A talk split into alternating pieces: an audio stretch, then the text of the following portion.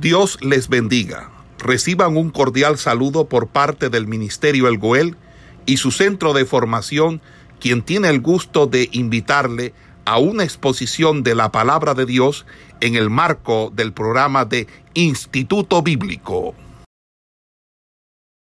Ok, bueno, como nosotros venimos desarrollando el libro de los hechos, el sábado pasado eh, quedamos hasta lo que fue el versículo 8 del capítulo 1. Estábamos analizando allí, de hecho muchos de ustedes participaron e hicieron un aporte con respecto a ese versículo. Continuando, pues el desarrollo de lo que nosotros venimos viendo en el libro de los hechos, vamos a mirar eh, lo que nos dice el versículo 9 y vamos a seguir haciendo un análisis de este capítulo y los capítulos siguientes. Entonces nos encontramos con esto. Y habiendo dicho estas cosas, fue levantado mientras ellos miraban y una nube le ocultó de sus ojos. Entonces mire esto. Lucas registra el hecho de la ascensión de Jesús en muy pocas palabras, que es algo muy sorprendente al momento del relato que hace este escritor. En conclusión, nos encontramos que en su evangelio, él nos dice que Jesús llevó a sus discípulos alrededor o a los alrededores de Betania, que se encontraba más o menos a unos 400 kilómetros de Jerusalén. Cuando nosotros nos vamos al libro de los Hechos, nos dice que el lugar exacto de la ascensión fue en el monte de los olivos. En el Evangelio nos dice que alzando sus manos los bendijo y mientras los bendecía se separó de ellos y fue llevado al cielo. Pero en el relato de Hechos solo dice y habiendo dicho estas cosas, fue levantado mientras ellos miraban. Entonces, comenzamos a mirar allí que después de la ascensión de Jesús, los discípulos volvieron, regresaron a Jerusalén con gran gozo. Ahora, en obediencia, en obediencia a las instrucciones que Jesús les había hecho o les había dado, los, los apóstoles esperaron diez días en Jerusalén la llegada del Espíritu Santo. Entonces, durante este tiempo de espera, ellos se, se reunían diariamente en el gran aposento o en el aposento para orar y para prepararse para el cumplimiento de esa promesa. Entonces, miren, entonces volvieron a Jerusalén desde el monte de los olivos, el cual está cerca de Jerusalén, camino de un día de reposo. Esta ciudad tiene gran importancia en lo que es la historia del Nuevo Testamento, porque cerca de ella, o sea, cerca de esta ciudad, Jesús murió en la cruz y se levantó de la muerte. Y también porque allí fue donde el Espíritu Santo vino sobre los apóstoles. Entonces es una ciudad que cobra o tiene gran importancia dentro de la historia de la iglesia y físicamente dentro de la historia del Nuevo Testamento. Entonces, mire esto. Él emplea la expresión o una expresión que era muy popular, que era la de camino de un día de reposo. Era una expresión que se utilizaba mucho en aquel tiempo para indicar una distancia de un lugar a otro o de un lugar, ¿sí?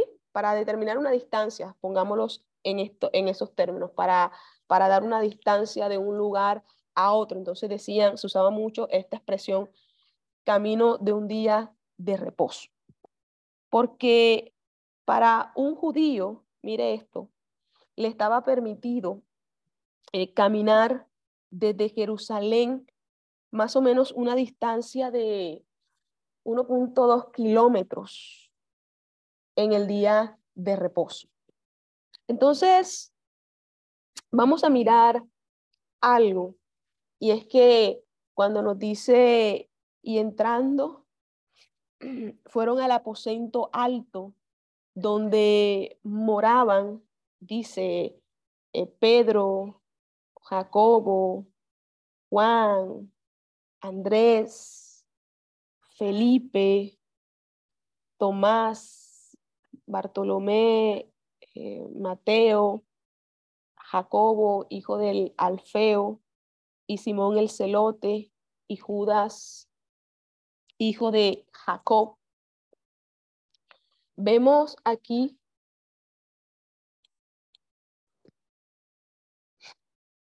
cómo los apóstoles vuelven a Jerusalén y se congregan en el aposento alto, donde ellos acostumbraban a reunirse.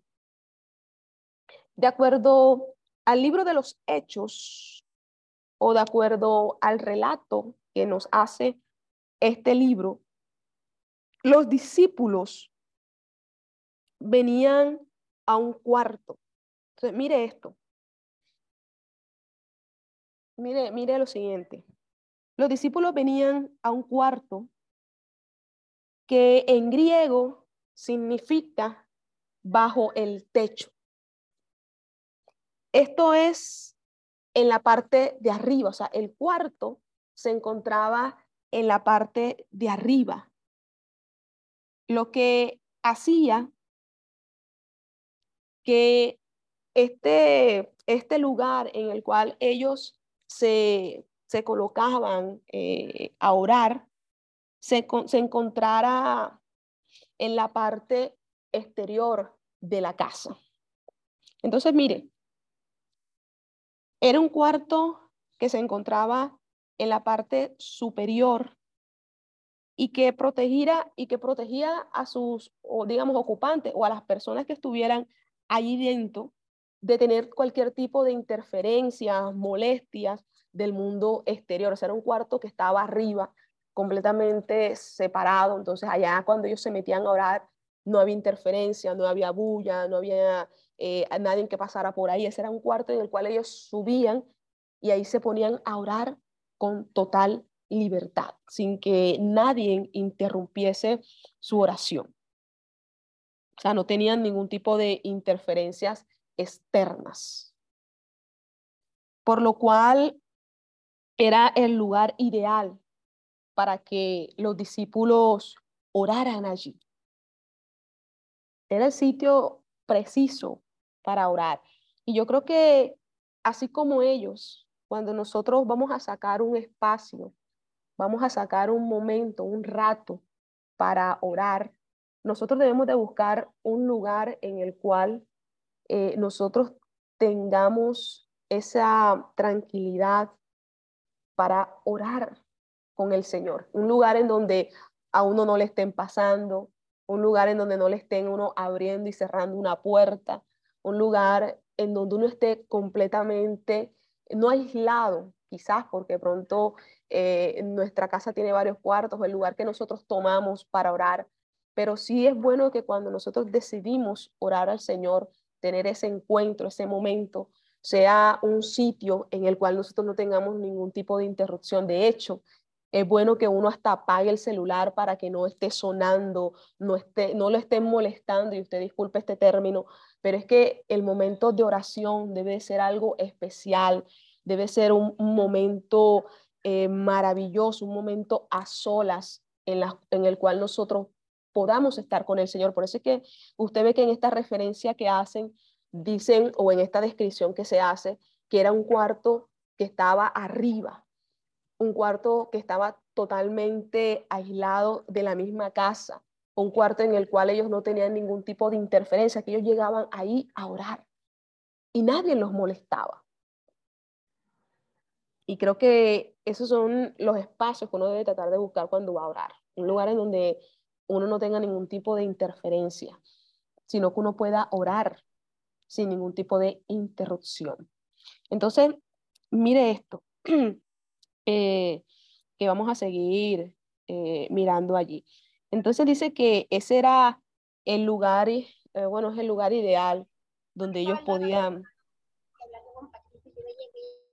donde ellos podían orar sin ningún tipo de, de interrupción. Entonces, mire, aunque se sabía que, que la iglesia primitiva se reunía para orar en la casa de la madre de, eh, de Juan Marcos, Lucas no aporta pruebas que no permitan suponer que este sea el mismo lugar o el lugar que él estaba describiendo al momento de decir que había un cuarto superior eh, totalmente aislado de la casa donde ellos se, se, reunían eh, o, entraban ellos a orar ahí.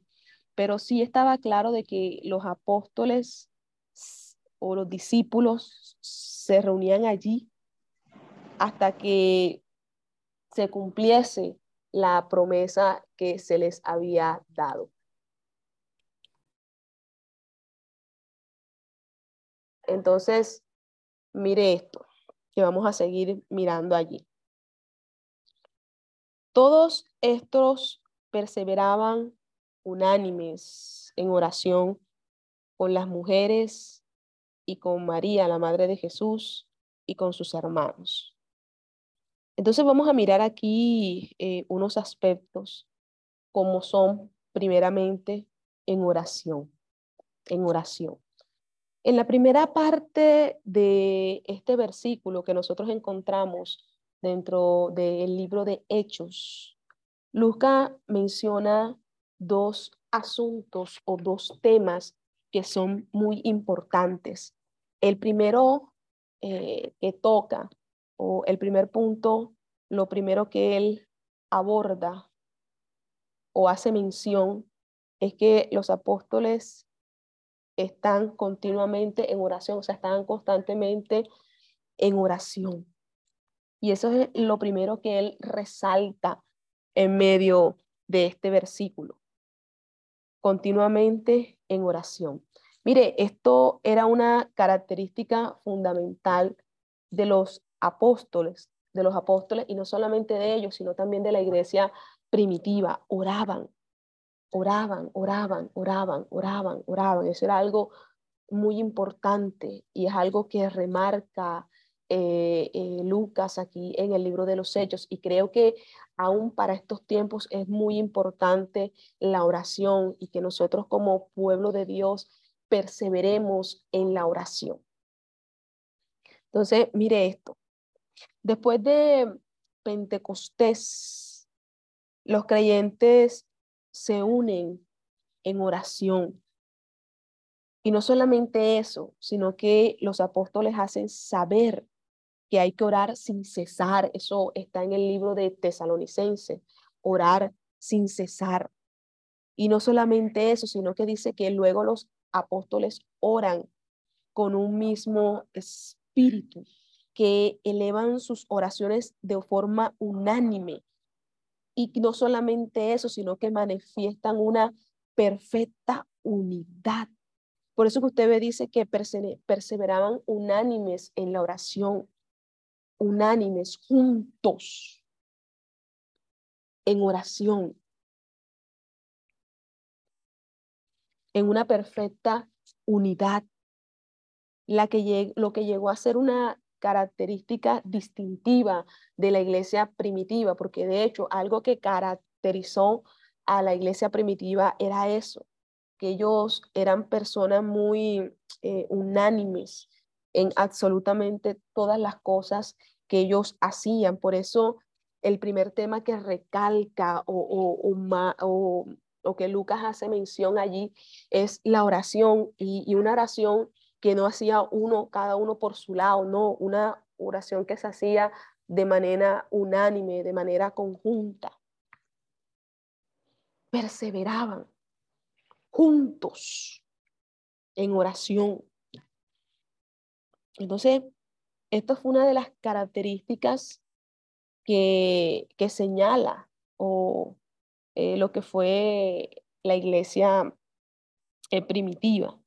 Entonces, mire, entonces los apóstoles oraban por el derramamiento del Espíritu Santo, cuya venida Jesús prometió repetidamente durante su ministerio. Estaban orando, orando, orando, orando, orando, esperando el cumplimiento de esa promesa que Jesús les dijo.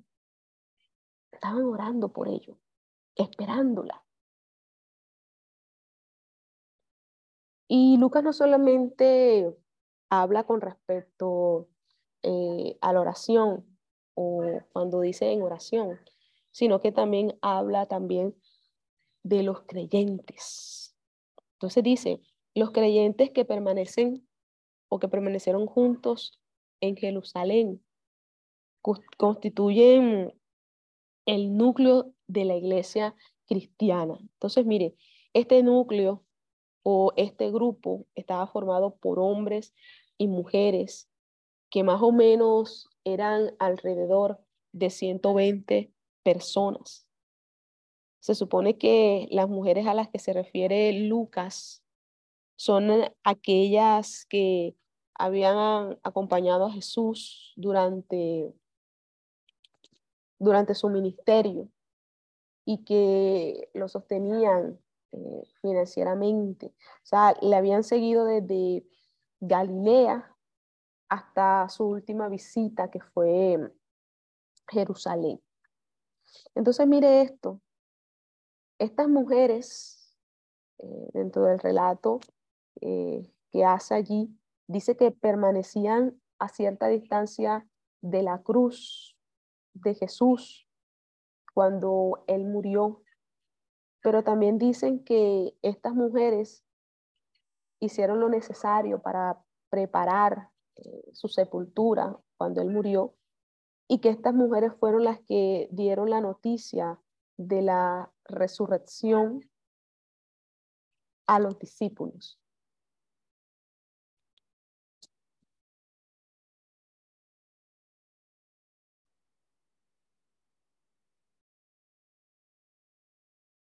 Ok. Bueno, mire. Ok, ok, ok. Bueno, bueno, mire, entonces, continuando eh, con lo que veníamos eh, mirando allí, Pablo, eh, o digamos que hace una enumeración de las apariciones de Jesús después de su resurrección. Y sabemos que fue visto por más de, de 500 personas al mismo tiempo. Y estas apariciones pudo haber tenido lugar en Galilea. Y ya en Jerusalén, sin embargo, había unos 120 creyentes que antes de Pentecostés empezaron a reunirse con los apóstoles. Entonces, mire, en aquellos días Pedro se levantó en medio de los hermanos y dijo, varones y hermanos, era necesario que se cumpliese la escritura en que el Espíritu Santo predijo por boca de David acerca de Judas, que fue guía de los que pretendieron o prendieron, disculpe, prendieron a Jesús y era contado con nosotros y tenía parte en este ministerio. Entonces, vamos a mirar lo siguiente. Entre la ascensión de Jesús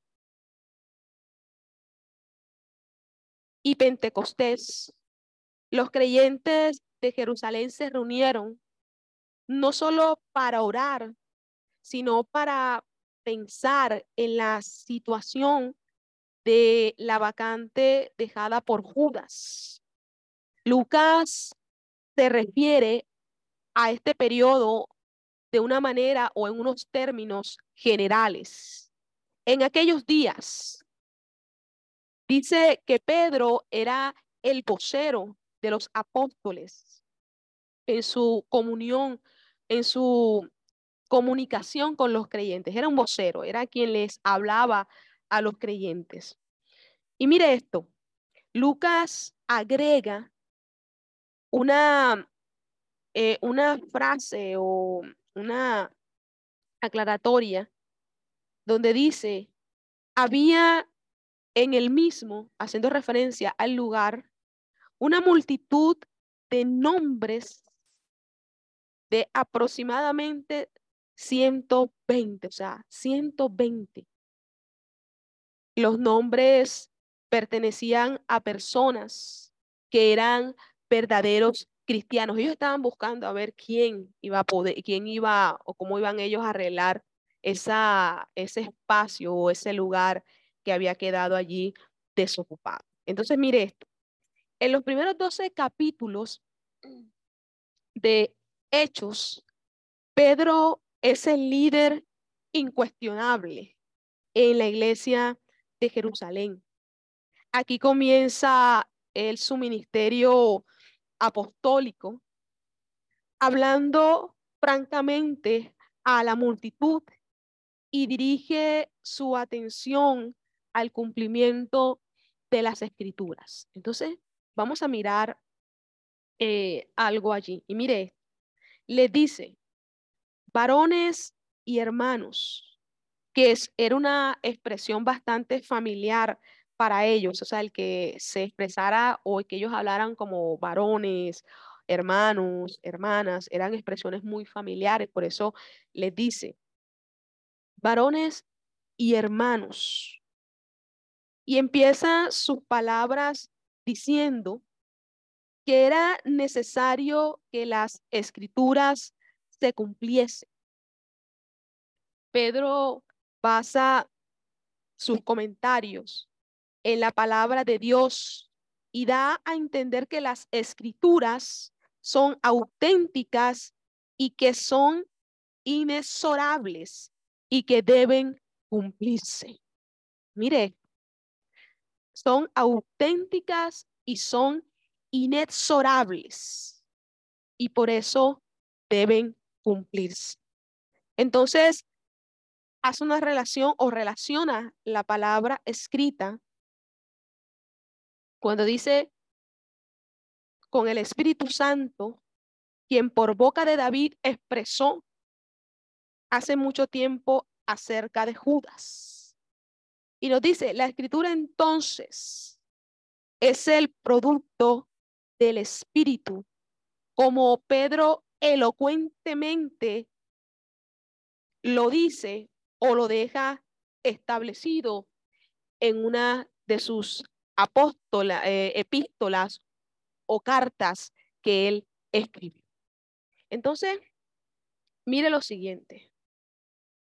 ¿A qué se refiere cuando habla del cumplimiento?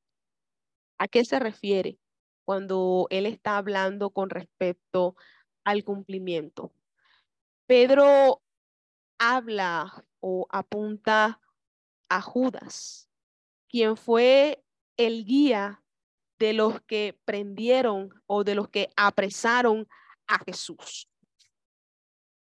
Y mire esto, Pedro no solamente recuerda la vivida noche en que Jesús fue traicionado, arrestado, apresado, sino que también recuerda su propio pecado, hablando de la negación que él hizo de Jesús.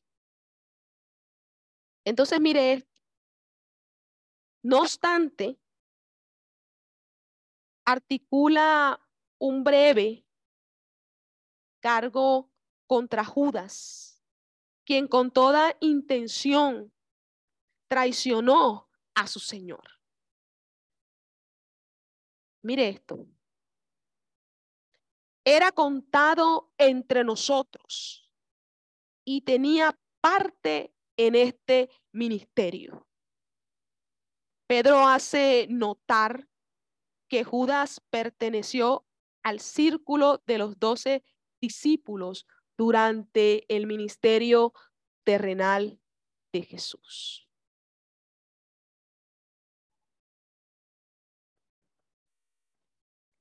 Y es algo que, que nosotros nos vamos a encontrar allí. Y mira ahora, este con la recompensa de su iniquidad, compró un campo y cayendo de cabeza, se reventó por la mitad y todas sus entrañas se derramaron. Y fue notorio a todos los habitantes de Jerusalén, de tal manera que aquel campo se llama en su propia lengua Aseldama, que quiere decir campo de sangre. Mire esto. Antes de nosotros continuar con el discurso de Pedro, él da una explicación relacionada con la muerte de este. Y en un breve recuento, Lucas nos describe a Judas como el comprador de este campo. Y mire lo siguiente, porque los principales sacerdotes tomaron la recompensa de Judas como precio de sangre. Rehusaron aceptar las 30 monedas de plata que pertenecían a Judas. Entonces, tenemos aquí que indirectamente fue él quien compró este campo. Esto es lo que Lucas parece tener en mente cuando escribe. Este pues con la recompensa de su iniquidad, compró un campo. Cayendo de cabeza, se reventó por la mitad y todas sus entrañas se derramaron. Aunque Lucas no dice que se ahorcó, sí se refiere que la caída de cabeza fue el resultado de haber estado suspendido en el aire. La cuerda pudo haberse roto por el peso del cuerpo. Pero Lucas señala que los habitantes de Jerusalén oyeron de su horrible muerte y llamaron aquel campo en su propia lengua, Aseldama, ¿Qué significa o quiere decir campo de sangre? Mire, mire todo lo que abarcaba o lo que significaba esto.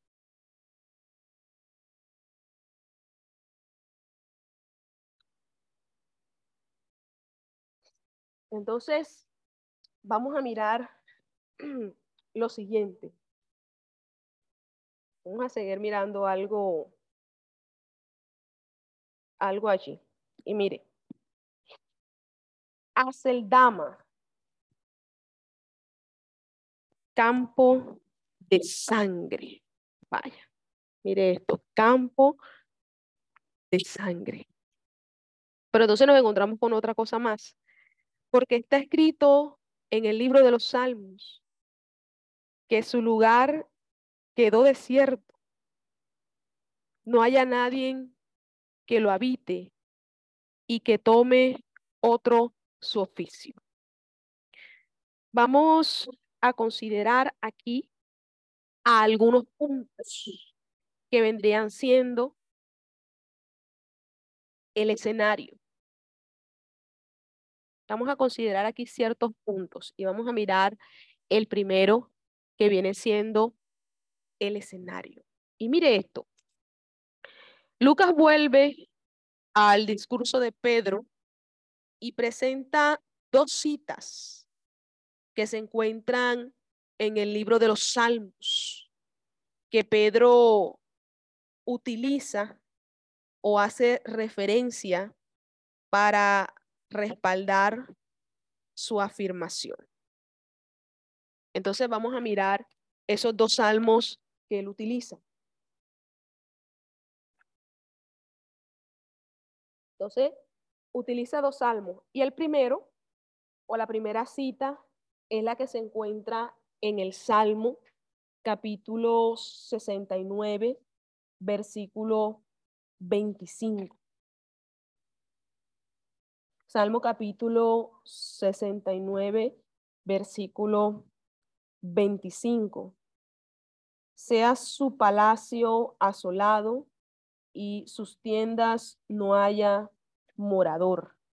Y utiliza otra segunda cita allí en el libro de los Salmos, que está en el Salmo 109, versículo 8. Salmo 109, versículo 8, donde dice, sean sus oídos pocos, tome otro su oficio. Entonces, mire, Pedro introduce estas citas del Antiguo Testamento con la frase tan conocida, escrito está. Es decir, las escrituras han mantenido su vigencia. Las escrituras son absolutamente confiables, pero sobre todo las escrituras deben ser cumplidas. ¿Ve? Entonces, mire lo siguiente. Los salmos eran bien conocidos por los judíos y por los primeros cristianos. Los salmos se cantaban en las sinagogas. Deme un momento, ya continuamos. Vamos a continuar entonces. Entonces, miren, en lo que bueno, veníamos eh, hablando, vamos a, a mirar eh, lo siguiente. Yo les decía ahorita con respecto a que los salmos eran eh, bien conocidos por los judíos y por los primeros cristianos, ¿verdad? Porque los salmos se cantaban en las sinagogas locales, se cantaban durante los cultos de adoración y por eso los salmos eran aprendidos de memoria. Por eso eran muy conocidos dentro de los judíos. Ellos los usaban mucho. Los cristianos daban una interpretación mesiánica a muchos de los salmos, especialmente cuando estos eh, daban cuenta o hablaban acerca de Jesús y eran aplicados algunos de ellos en particular. Ahora, en realidad, cuando Jesús purificó el templo, citó el Salmo 69, 9, la parte A, cuando dice el Salmo 69, 9, eh, la primera parte, cuando dice, dice, lo, eh, dice lo siguiente, el celo de tu casa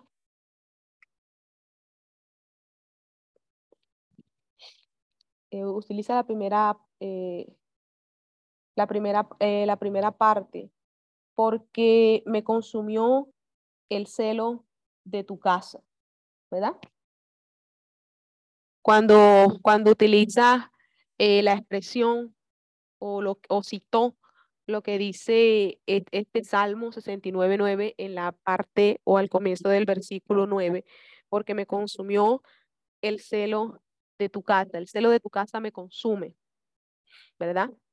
Ahora, Pablo cita el Salmo, este mismo Salmo, el Salmo 69.9, pero ya en la parte B y lo aplica a Cristo.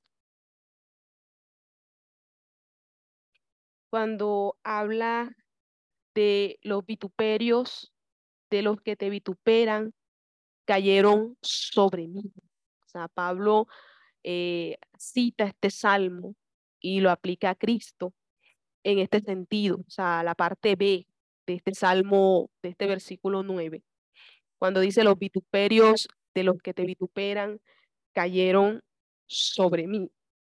Este salmo en particular mm, pertenece a la categoría que habla de los sufrimientos del Mesías.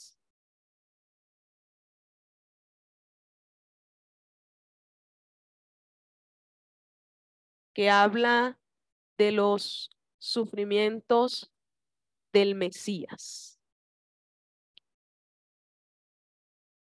Bueno, entonces, entonces, mire lo siguiente que estamos eh, analizando aquí. Entonces, eh, hablábamos de que este salmo, en el capítulo 69, versículo 9, en la parte B, Pablo lo usa, ¿verdad? Para hablar acerca de los sufrimientos del Mesías. Entonces, mire, los salmos de pasión son la parte del Nuevo Testamento más frecuente o son los que más son citados en el Nuevo Testamento.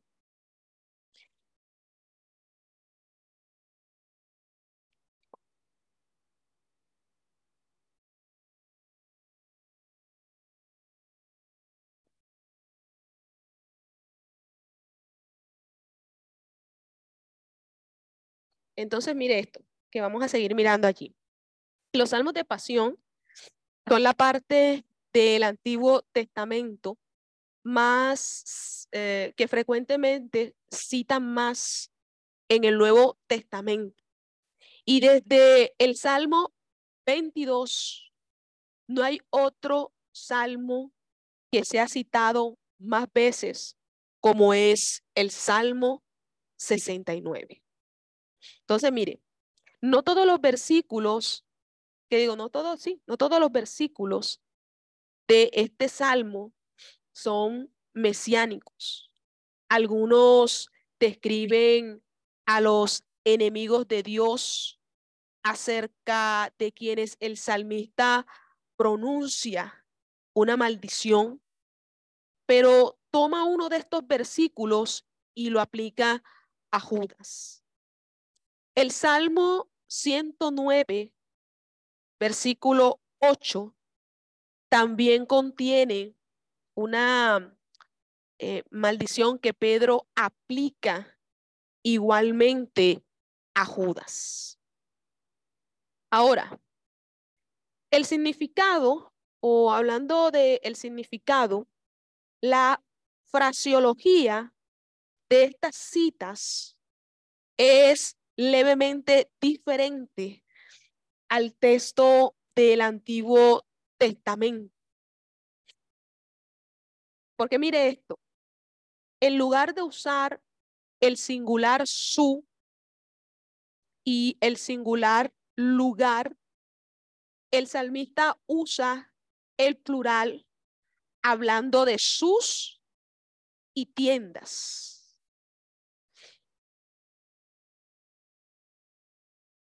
Pronuncia una maldición contra los enemigos de Dios y sugiere que la expresión lugar incluye todas las posesiones materiales que un hombre puede tener. Pero en contraste, Pedro aplica la expresión a Judas, su familia y sus posesiones terrenales, todo lo cual es maldito.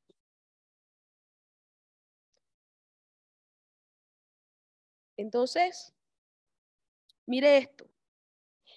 que vamos a seguir nosotros eh, analizando y mirando aquí en el libro de Hechos.